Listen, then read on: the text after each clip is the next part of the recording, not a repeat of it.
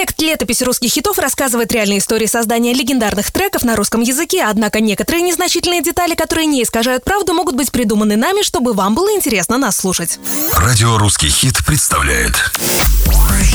Летопись русских хитов 2009 год. Я знаю, я буду лететь безумной вспышкой.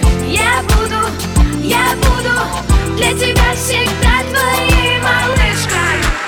Незамысловатая рифма вспышкой-малышкой в конце нулевых была на устах миллионов слушателей. А ведь изначально слова припева песни «Я буду» были написаны без претензий на суперхит. Это было романтическое признание в любви разносчику пиццы от солистки группы Five Star Family Лои. Хай, малышка, я тут тебе с работы захватил кусочек пиццы. Как мило.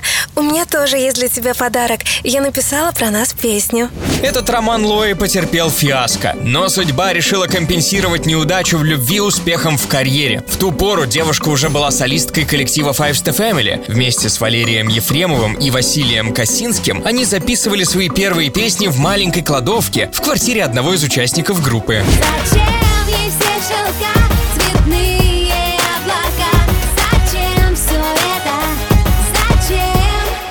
Студийной версией трека «Зачем» заинтересовался в нулевых продюсер Олег Миронов. Он предложил ребятам сотрудничество и решил совместно развивать два проекта – Five Star Family и группу 2345. Так, Гоша, Гриша, мне тут э, Лоя тексты свои показала. Там много потенциальных хитов, но больше всего зацепила песня «Я буду». Вот э, в ней припев прям супер. Предлагаю вам написать куплеты и выпустим совместный сингл. Я буду для тебя всегда твоей малышкой. Олег, ты уверен, что это вообще станет хитом?